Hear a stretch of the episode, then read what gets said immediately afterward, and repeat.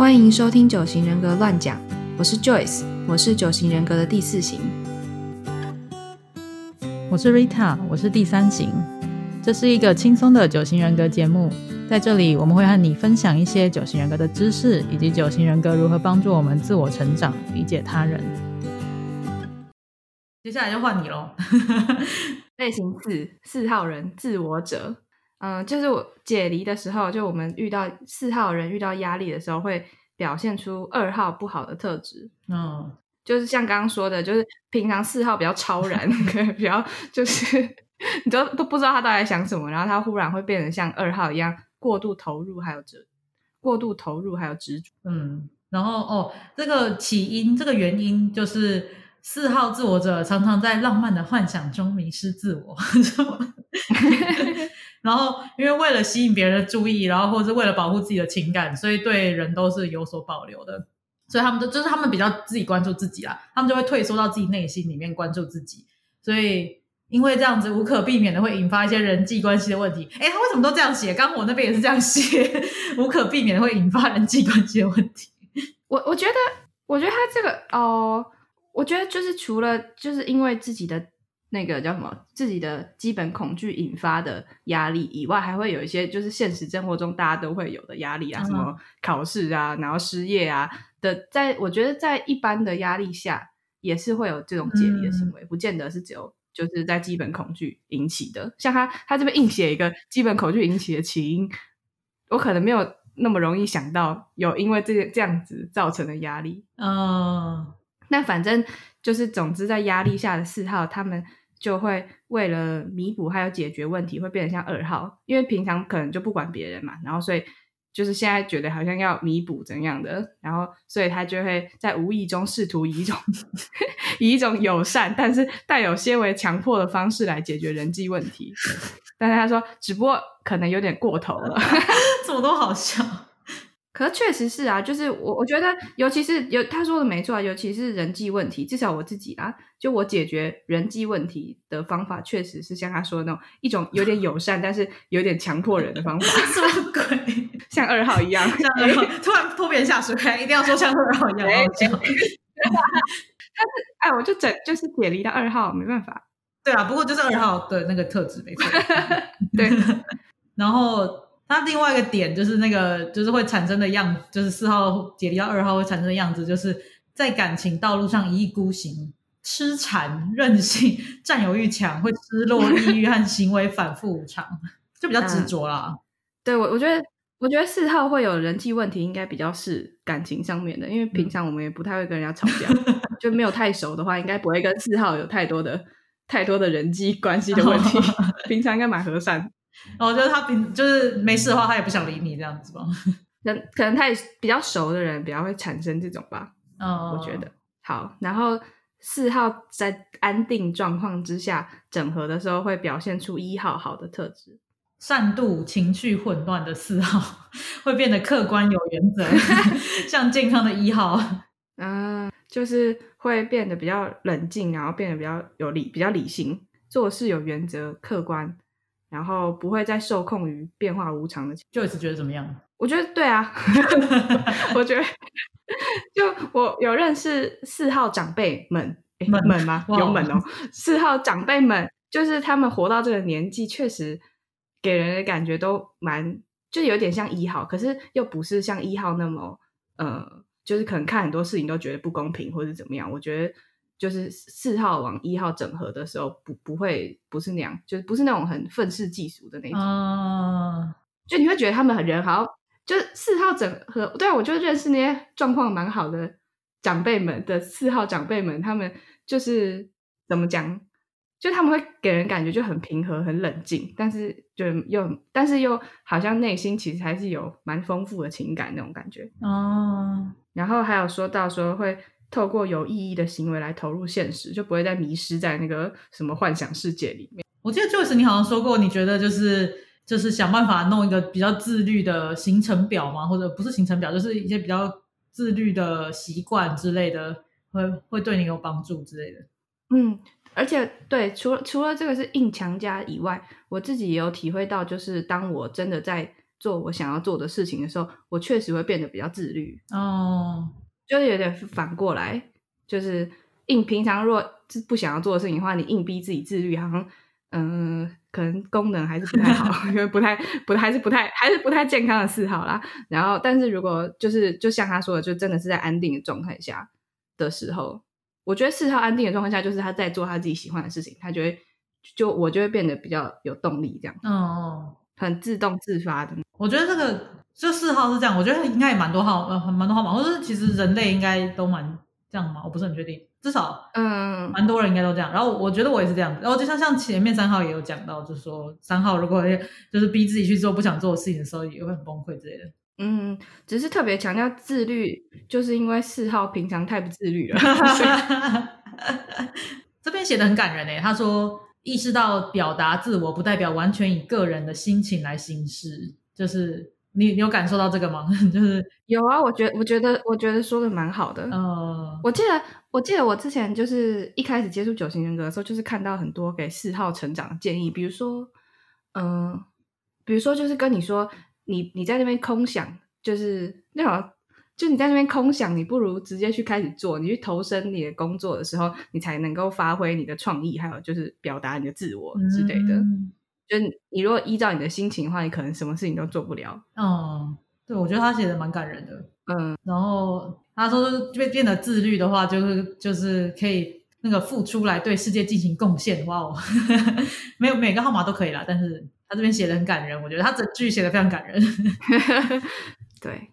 有有有，就我觉得，我觉得小觉得九型人格，呃，就是你单看这些叙述，可能如果觉得抽象的话，你就多认识一些周围身边不同的人，嗯或是我自己觉得蛮有帮助，就是认识一些跟我一样是四号的长辈，然后你就看他们，就说哇，好棒啊！我也说不定我有一天真的可以变得跟他们一样，哦，好感人哦。然后就跟他直接就直接直接跟自己那个号码的人学习，我觉得对，就是自我成长最快的方法。嗯嗯嗯，有道理。嗯，就你知道他们跟你同个号码，你就知道，就他们可以，你也一定可以。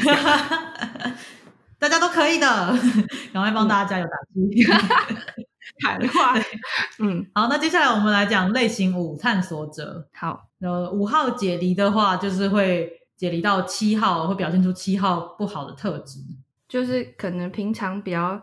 嗯，比较离群，就是离群所居的五号，突然会变得像七号一样活跃和散漫。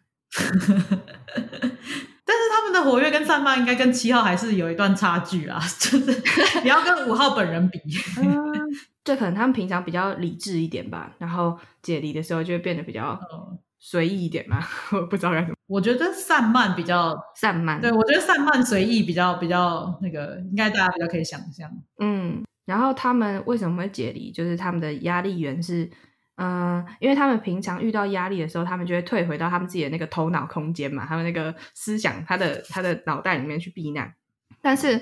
但是如果就是这个方法没有办法缓解他们的焦虑的话，他们就会变得焦躁不安，思绪急速运转，觉得自己必须摆脱不断增加的焦虑感。哦，哎，我我真的五号朋友真的我有看过他这样子，哦，尤其是比较人际上面的事情的时候，虽然大家都会有人际上面的问题啦，但是他们可能就是遇到什么事情，任何什么事情的时候，就真的会整个躲起来。我会先躲起来，可能就是自己在那边一直想，一直想，想很久之后，就突然跑出来跟你讲，就是就会突然变得噼里啪啦，一直跟你讲事情、欸。就是我平常好像比较少会，他比较少会噼里啪啦的讲，可是他在焦虑的时候就会突然噼里啪啦，就是一直在你感受到那个焦虑，就是他会说，哦，可能会这样子，可能会这样之类的，就是感受到那个焦虑。哦，我觉得啦，个人经验。然后，所以他们在这个压力下，就是你除了你刚刚你说的那些，就是书里面写的蛮怎么讲，蛮具体吧，就是对对对，蛮具体，即使讲不出这个词，所以他们会强迫自己投入各种活动来对抗疏离感，盲目的追求刺激和体验。好严重啊！然后说可能会经常光顾酒吧，等一下等一下后面有点夸张了吧？这么夸张？反正会出没。啊他讲的是有点严重啦，他讲的现在是很很夸张，就是会出没一些奇特场所。对啦，反正就是盲盲目追求刺激与体验，就差不多这句话就 summarize 了。后面是个人行为，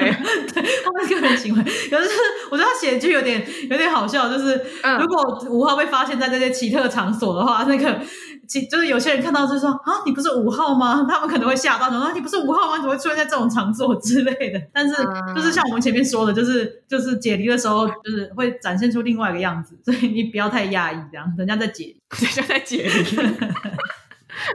对，因为发一个那种就是什么名牌，这样上面写解离中，这样不要来烦我。周边商品可以，所以就是，然后就除了就是这种不断的投入各种活动来对抗疏离呃焦虑感以外，他们也会就是因为他们一直很想要找到适合自己的位置嘛，所以有的焦虑会让他们在追求目标的过程中间没有办法专心。因为本来五号是蛮专心的的号码，是吧？哦，对，嗯，然后 说这个好像有点夸张，但是书里面说什么常发白日梦，而且有点神经质，说 经常理论多于一切，举棋不定，不肯做出承诺，口若悬河的半专家，讲的好严重。可是我我体会到，就是像我刚刚讲的，就是他会。我我五号朋友会一直就是就会开始一直讲各种可能会发生的事情之类，他可能遇到某件某个问题，然后觉得很有压力，然后他就会想说，哦，那这个可能会怎样，可能会怎样，可能会讲，然后就讲了一大堆噼里啪啦讲了一大堆那个可能那个解决办法之类，可是都没有去做这样，然后我就会直接说，嗯，你应该去做一下吧之类的，对，然后他就突然说，哦，对我好像应该去做一下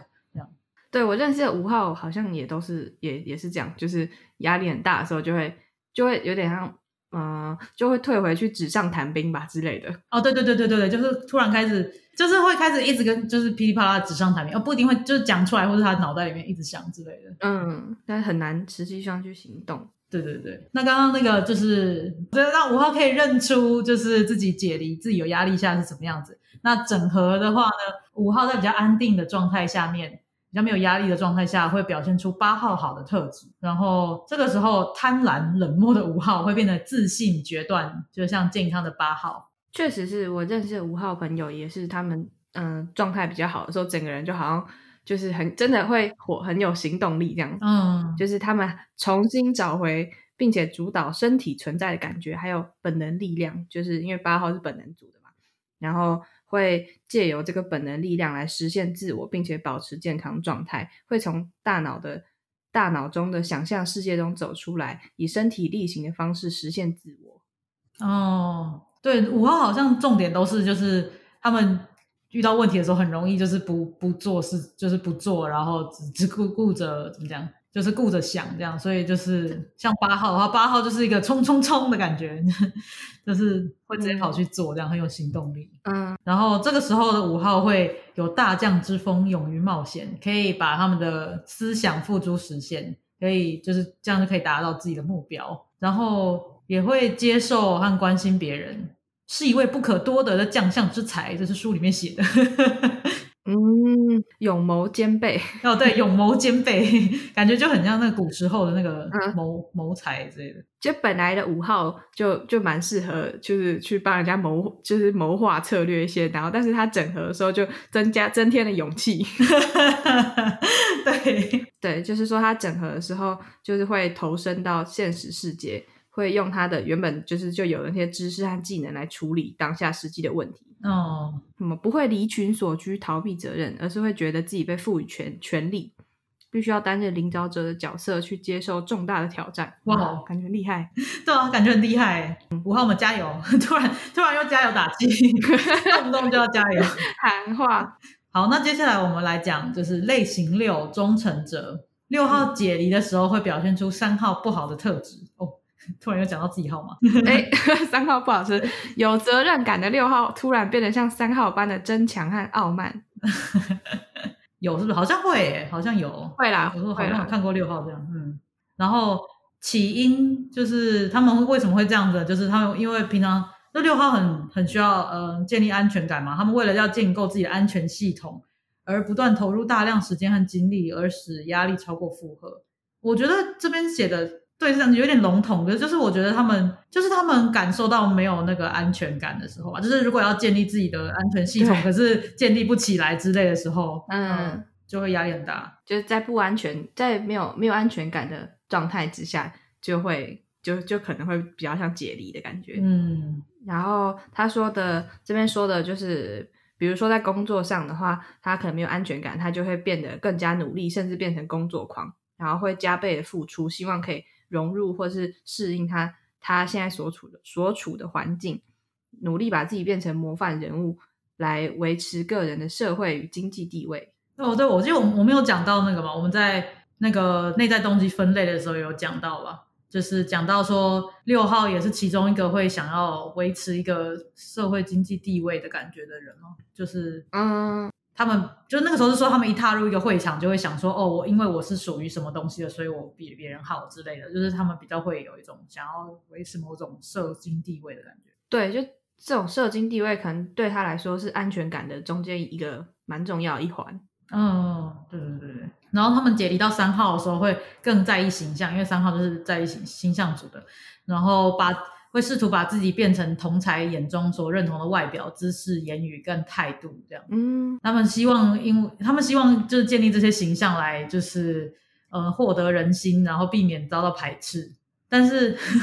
然而在他们在别人的眼中，他们的友好态度或专业精神中带有一点强迫的味道，让大家怀疑说他们到底想要干嘛？这样。嗯，就是在意形象这件事情，让我想到就是，比如说你可能呃六号的人刚踏入个新的团体之类的，就他们就会比较没有安全感，因为自己还不知道这个团体里面的那个生态到底是怎样。然后就我印象中，就是那个六号可能一开始就会看起来有点像三号，就是比较会表现出一个好像很我不知道该怎么讲哎，就是一个很好的形象这样子。哦，然后，但是后来等到他舒适以后，慢慢就会展现他原本自己六号的样子。哦，就是这个也是会让人会会会让人会让我误判的那个原因之一，就是可能跟跟他还不太熟的时候，他可能就蛮会配合别人的、啊，或是嗯、呃就是蛮会表达出那个团体里面重视的那个价值，应该怎么说。哦，就会有点像三号这样子。嗯，那个什么双城公寓的社长就有点像这样吧？哦，对对对，就他一开始好像表达好像很会，就跟人家很会进进应对进退，看，对对对，一开始应对进退都很好，就一进去就是可能跟大家很有礼貌，就是大家一直问来问去什么事情。嗯可是后来就大家突然慢慢的看到他的狼性的感觉。对，就是我记得之前有说过，就是他们会觉得说啊，反正我现在都已经在这里，然后就是可能你比较，你可能你是后来就是哦比较晚加入的，那你就应该了解这里的生态，谁是老大，这样 就开始有有一个那个地位的那种概念，这样。哦，我这边就写就是会自吹自擂，表现出优越的态度，对别人不予理会，并且大肆宣扬自己的优越性。哦，这个就是在六号已经在那个团体里面就是待很久，然后忽然间有一个什么新生代的那个 就是人加入那个加入这个团体，然后让他有点威胁感的时候，他们就会这样。对对，真的就那个社长，社长就有这样吧。大家如果看《双城公寓》的话，对，就是后来那个那个冲浪小哥嘛，对不对？那又又是又冲又会对对，冲浪小哥又会冲浪，又又是另外一个社长的时候，他觉得哦受到威胁了，对，然后就会接下来这个也就是会反应过敏，会轻率鲁莽的做事情，为了求达到目的不顾一切，并且伤害那些曾经伤害过他们的人。为什么写得那么恐怖？我记得好像有九型人的全书说曹操是六号哦，哦，对对对对，哦，那有这样讲。宁可我负天下人，也不要天下人负我，什么之类的。至少这句话就比较六号。呃，对啊，真的，我觉得反应过敏这件事情也是，好像在六号身上会比较明显的看出来。至少我自己个人经验啊，嗯、对，就是跟其他号码比起来，就是六号既本身内心就蛮敏感的，然后他们也会直接给你反应出来，就我就是要，对 就你不可以这样对待我。对对对对，然后说，就是六号在呃比较安定、比较安稳的状态，它会整合出就是九号好的特质。就这个时候，平常比较恐惧，就比较容易就是害怕、没安全感之类的，然后比较悲观的六号会变得轻松乐观，就是像健康的九号。然后他们也会更熟练的关注自我。当他们对嗯、